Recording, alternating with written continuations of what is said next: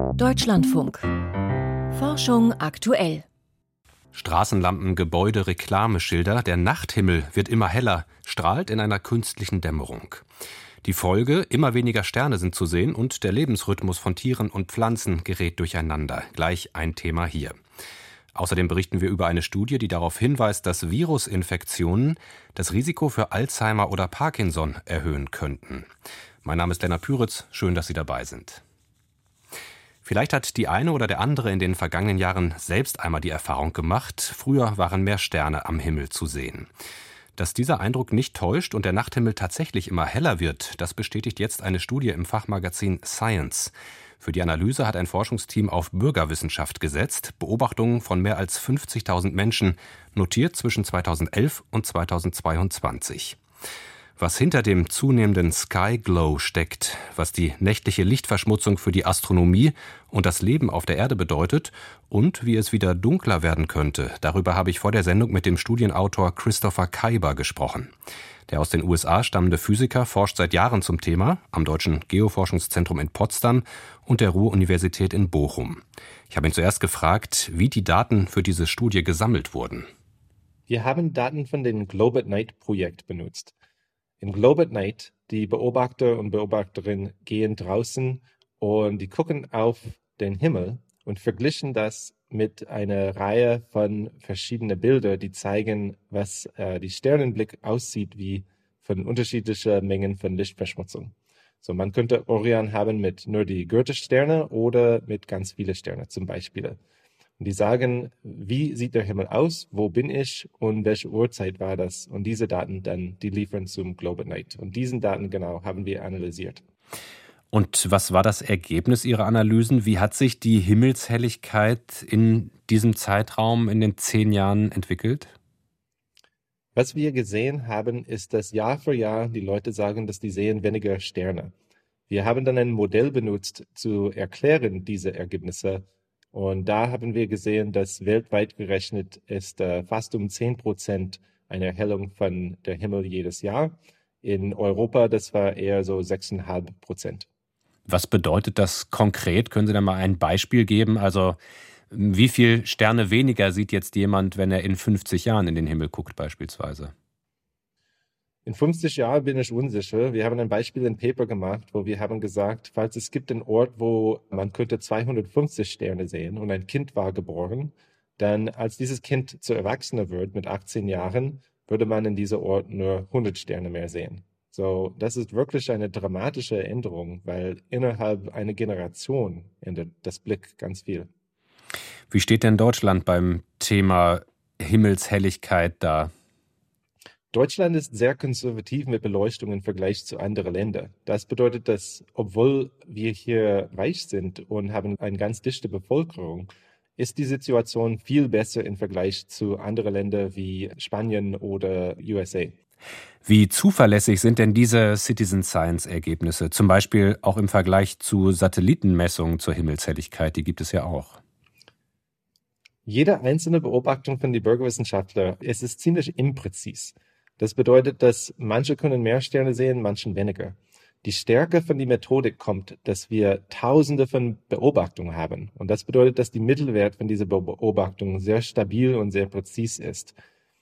Es ist nicht genug, wenn wir haben nur eine Art von Beobachtung, wie zum Beispiel von Satellite, weil die Satellite kann nicht alle Lichter sehen. Zum Beispiel, wenn eine Leuchtturmklammer von die Rückseite angeschaut ist, sieht man kein Licht. Und wenn das von oben angeschaut ist, sieht der Satellit auch kaum Licht. Deswegen, wenn wir schauen in den Himmel, kriegen wir Informationen über diese Strahlung zum Horizont. Und wenn wir gucken von der Satellite nach unten, kriegen wir Informationen über die reflektiertes Licht und das Licht, die strahlt direkt nach oben. Diesen Daten können wir zusammennehmen, um besser zu verstehen, wie entsteht die Liste unserer Stadt und wie entwickelt das über die Zeiten. Welche Folgen für die astronomische Forschung und für das Leben von Tieren und Pflanzen auf der Erde hat denn diese zunehmende Himmelshelligkeit, also damit auch die Lichtverschmutzung in der Nacht? Die Himmelshelligkeit in unserer Städte ist quasi eine Katastrophe für Stargazing. Das bedeutet einfach Sterne anschauen. Für die professionellen Astronomen die müssen jetzt ganz weit reisen und diesen äh, Observatorien sind auch unter Druck im Moment von die Himmelshelligkeit von die Städte in der Nähe. Die Wirkung von der Himmelshelligkeit auf Tiere und Pflanzen ist äh, kaum erforscht. Aber wir wissen, dass wenn das Licht strahlt direkt auf die Tiere und Pflanzen, es hat große Wirkungen. Während die Millionen von Jahren, als das Leben entwickelt hat, haben Lebewesen einen zirkadianischen Rhythmus entwickelt, das antizipiert, wann kommt der Nacht, wann kommt der Tag und wann wechselt die Saison. Wegen dieses Beleuchtung ist das manchmal zerstört. Das bedeutet zum Beispiel, dass die Bäume kriegen ihre Blätter viel zu früh oder behalten ihre Laub zu spät. Und das bringt auch, dass manche Säugetiere haben Probleme mit der Temperaturregelung, weil die merken nicht, dass das Winter gekommen ist. Diese Zunahme des Sky Glow, also auch die damit zusammenhängende Lichtverschmutzung, ist ja schon seit Jahren in der öffentlichen Debatte.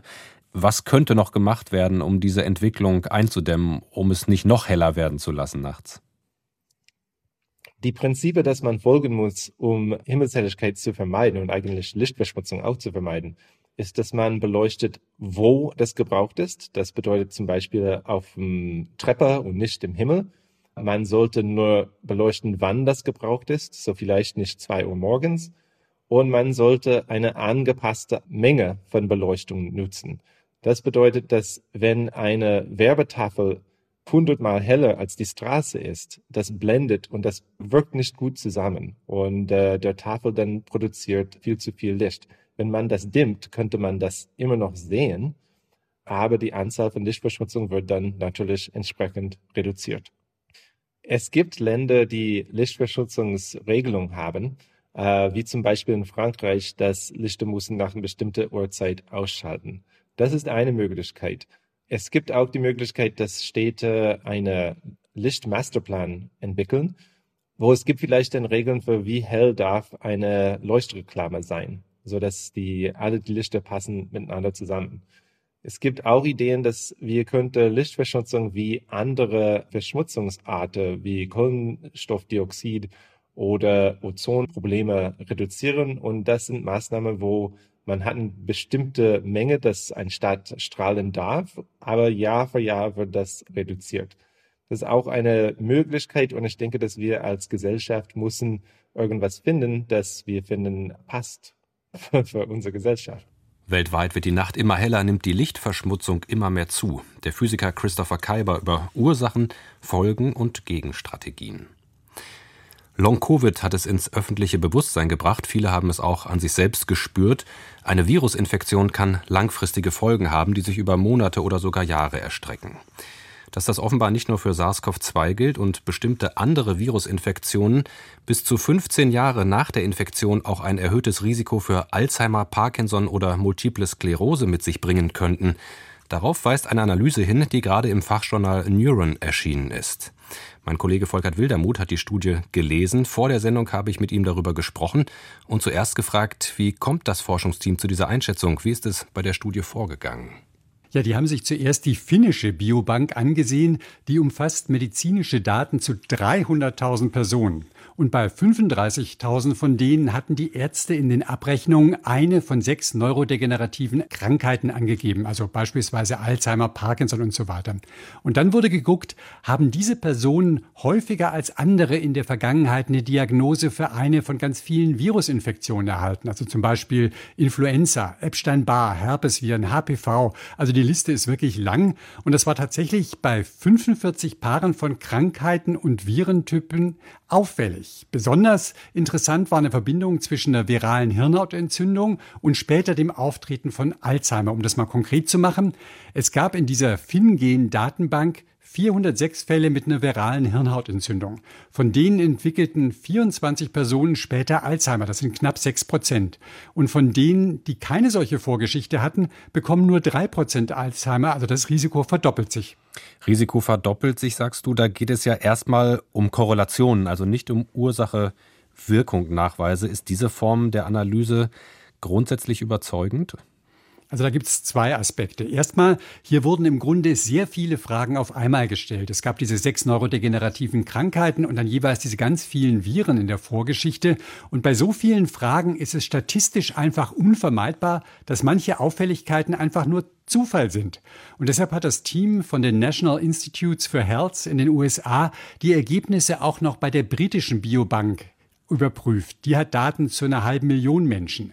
Da konnten sie von diesen 45 Auffälligkeiten immerhin 22 ebenfalls nachweisen. Bei denen ist es also wahrscheinlicher, dass tatsächlich da etwas dran ist, zumal es sich ja wirklich um Daten von sehr vielen Menschen geht. Jetzt kommt aber noch der zweite Aspekt hinzu, von dem du schon gesprochen hast. Das ist eine Assoziationsstudie. Und die kann grundsätzlich nicht sagen, ob dieser auffällige Zusammenhang wirklich kausal ist, also ob die Viren dieses Risiko tatsächlich wirklich verursachen. Es könnte zum Beispiel auch sein, dass Menschen mit einem beginnenden Alzheimer, der noch nicht diagnostiziert wurde, einfach leichter eine Virusinfektion bekommen. Dann hätte man auch diesen Zusammenhang. Gibt es denn da Studien, die tatsächlich eine Ursache-Wirkung-Beziehung zwischen Virusinfektionen auf der einen und neurodegenerativen Erkrankungen auf der anderen Seite plausibel machen? Dazu hat sich der Braunschweiger Neurologe Martin Korte gegenüber dem Science Media Center geäußert und er verweist auf eigene Experimente an Mäusen. Bei denen ist es so, dass nach einer Grippeinfektion das Immunsystem des Gehirns langfristig aktiviert war und das könnte einfach auch auf Dauer die Nerven schädigen und so zu einem möglichen Alzheimer beitragen. Neurodegenerative Krankheiten entwickeln sich oft über Jahre. In der neuen Studie waren die Zusammenhänge aber am stärksten, wenn zwischen Virusinfektion und späterer Diagnose etwa von Alzheimer nur ein Jahr lag. Es ist also denkbar, dass durch Viren angestoßene Entzündungen im Gehirn einen bereits laufenden Krankheitsprozess einfach noch beschleunigen. Auf der anderen Seite traten auch 15 Jahre nach so einer viralen Hirnhautentzündung mehr Alzheimer-Fälle auf. Und der Neurologe Harald Prüß von der Charité in Berlin, der verweist darauf, dass es nach Virusinfektionen zur Bildung von Autoantikörpern kommen kann, die sozusagen versehentlich auch die eigenen Nervenzellen angreifen. Das wäre auch so ein Krankheitsprozess. Die engste Verbindung gibt es aber zwischen Alzheimer und dieser vorhergehenden viralen Hirnhautentzündung. Und in dem Fall schädigen die Viren ja bereits direkt das Gehirn. Das ist von daher sowieso plausibel. Die anderen Auffälligkeiten sind deutlich schwächer und da muss noch geforscht werden. Mhm. In diesem Artikel wird ja nun auch der Gedanke aufgeworfen, dass Impfungen eben vielleicht dann auch vor neurodegenerativen Krankheiten schützen könnten, indem sie eben virale Infektionen verhindern. Wie umstritten ist diese Idee? Also sollten sich möglichst viele Menschen gegen möglichst viele Viren impfen lassen, um auch diese Langfristrisiken zu dämpfen? Ja, das schlagen die Autoren dieser Studie tatsächlich vor und verweisen auf andere Studien, in denen ältere Menschen, die sich gegen Grippe oder die Erreger von bakteriellen Lungenentzündungen haben impfen lassen, tatsächlich etwas seltener an Alzheimer und Parkinson erkrankten. Dieser Gruppe werden die Impfungen aber auch schon jetzt wegen des direkten Schutzes vor schwerwiegenden Vireninfekten empfohlen. Das wäre also nur ein weiterer Grund, diese Impfungen tatsächlich wahrzunehmen. Generell waren die Experten gegenüber dem SMC allerdings eher skeptisch, was neue Impfkampagnen betrifft. Der ursächliche Zusammenhang ist wie gesagt nicht erwiesen. Da braucht es noch mehr Daten, um das tatsächlich auch festzumachen. Diese Studien laufen, Aktuell sollte man sich aber vor allem wegen der aktuellen Risiken dieser Vireninfektion impfen lassen. Volkert Wildermuth über den Zusammenhang von Virusinfektionen und Alzheimer oder Parkinson. Und dass solche neurodegenerativen Erkrankungen gar nicht erst entstehen, dafür ruhen auch Hoffnungen auf einem gentechnischen Werkzeug, dessen Einfluss immer größer wird. Die Genschere CRISPR-Cas. Jennifer Dautner und Emmanuel Charpentier haben sie vor etwa zehn Jahren eher zufällig entdeckt und dann 2020 den Nobelpreis für Chemie dafür bekommen. Inzwischen ist die Methode in unzähligen Labors weltweit im Einsatz und sie kommt zunehmend in der medizinischen Praxis an. In seiner aktuellen Ausgabe gibt das Fachjournal Science einen Ausblick, bei welchen Krankheiten CRISPR-Cas in den kommenden Jahren wichtig werden könnte. Michael Lange fasst Entwicklung und Zukunftsaussichten dieser Genschere zusammen.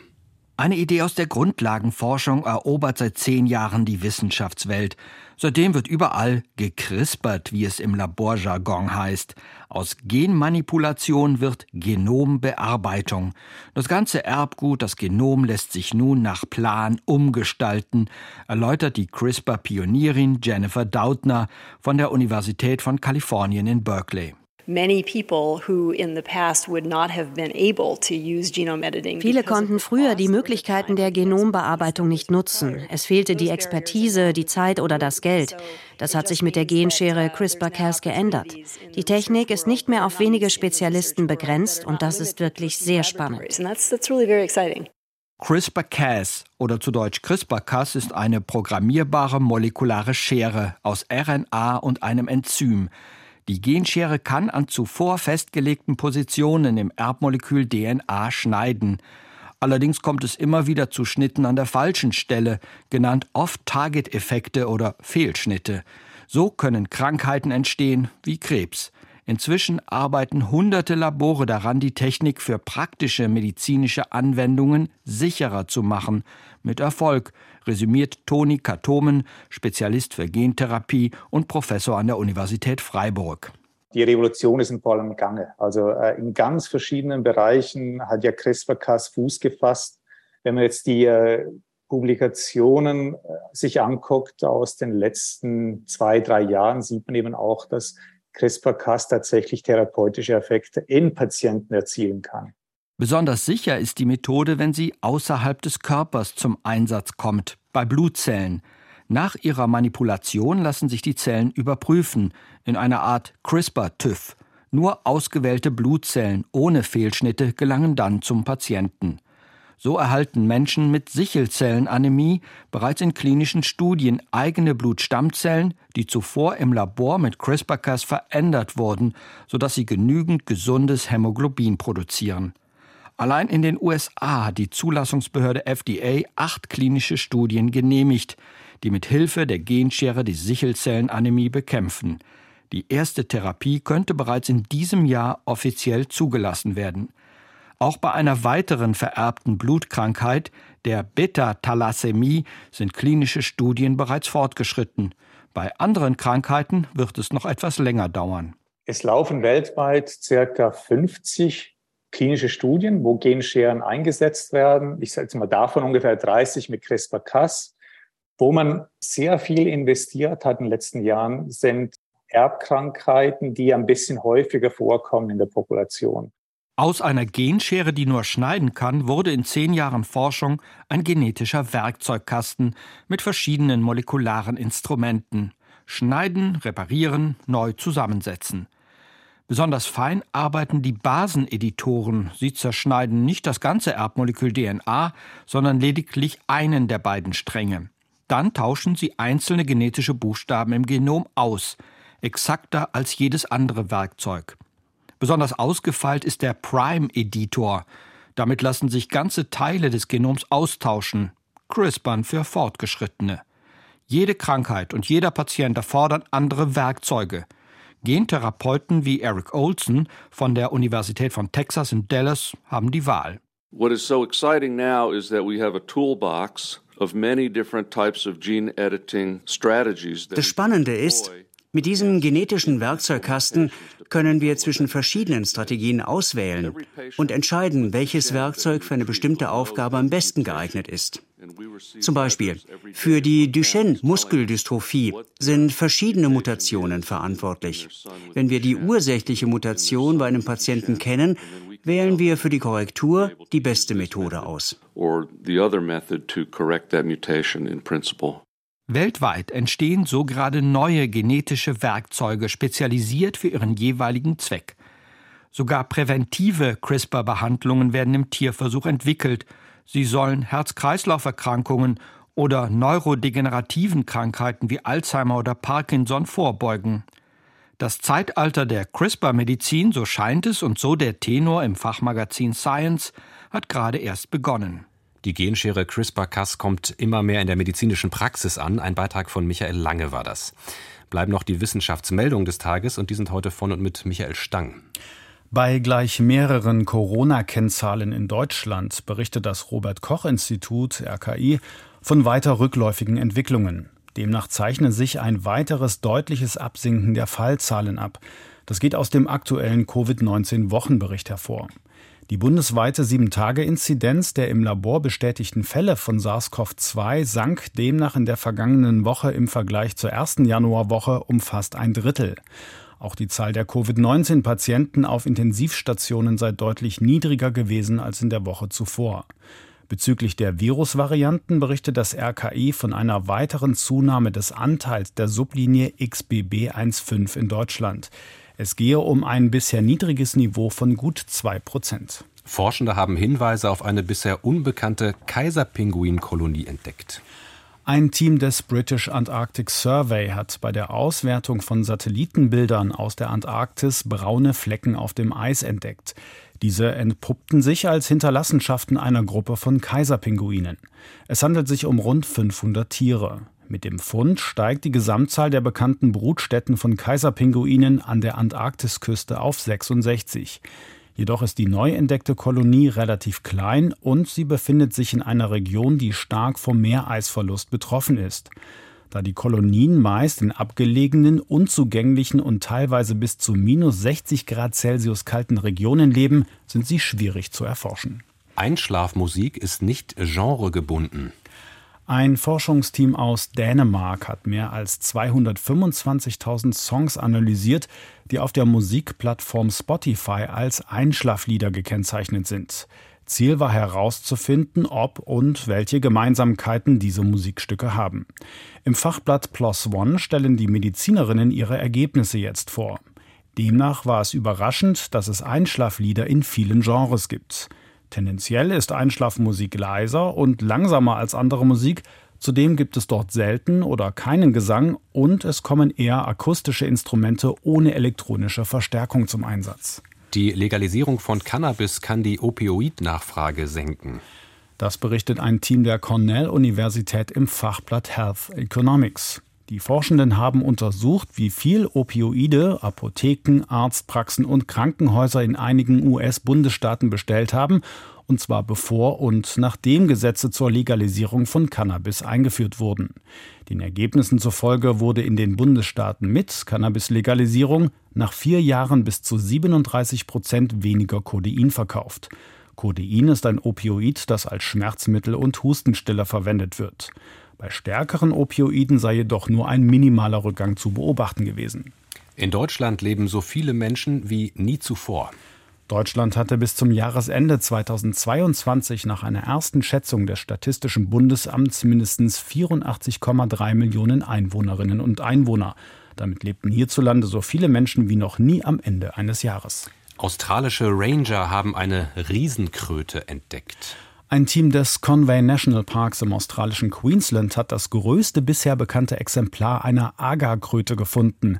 Das armlange Weibchen erhielt den Namen Toadzilla und wiegt 2,7 Kilogramm. Im Schnitt kommen erwachsene Tiere auf 450 Gramm.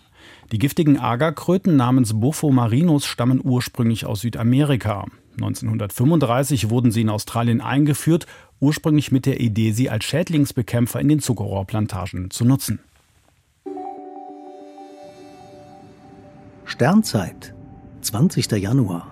17 Milliarden Euro für Europas Raumfahrt. Ende November hat die ESA ihre Projekte für die kommenden drei Jahre beschlossen.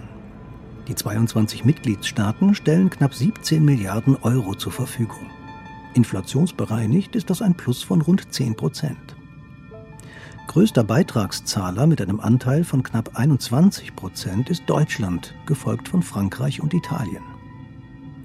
Am Wissenschaftsprogramm, zu dem etwa Planetensonden und Weltraumteleskope gehören, müssen sich alle Länder entsprechend ihrer Wirtschaftskraft beteiligen. Dazu kommen zahlreiche optionale ESA-Programme. Traditionell stark ist Deutschland bei der Erdbeobachtung, der astronautischen Raumfahrt und der Forschung auf der Internationalen Raumstation. Deutschland ermöglicht mit seinem Beitrag, dass die Asteroidenabwehrmission Hera in knapp zwei Jahren starten kann. Die in Bremen gebaute Sonde soll den Asteroiden Dimorphos erkunden, den die NASA-Sonde DART im vergangenen Jahr gerammt hat. Auch mit der Clear Space Mission geht es weiter. Sie soll erproben, wie sich Weltraummüll entfernen lässt. Zudem wird daran gearbeitet, Satelliten in der Umlaufbahn aufzutanken und technisch zu überholen. Bisher galt nur der europäische Weltraumbahnhof in Kourou als unverzichtbare Infrastruktur der ESA. Jetzt gehört auch das Raketentestzentrum des Deutschen Zentrums für Luft- und Raumfahrt in Lampolzhausen in Baden-Württemberg dazu. In den kommenden drei Jahren leitet Deutschland den ESA-Rat und muss Europas Raumfahrt durch eine Zeit von Krieg, Energiekrise und Inflation führen. 17 Milliarden Euro für Europas Raumfahrt und ein Strauß an geförderten Projekten. Damit geht Forschung aktuell für heute zu Ende. Mein Name ist Lennart Püritz. Danke fürs Zuhören, einen schönen Abend und bis bald.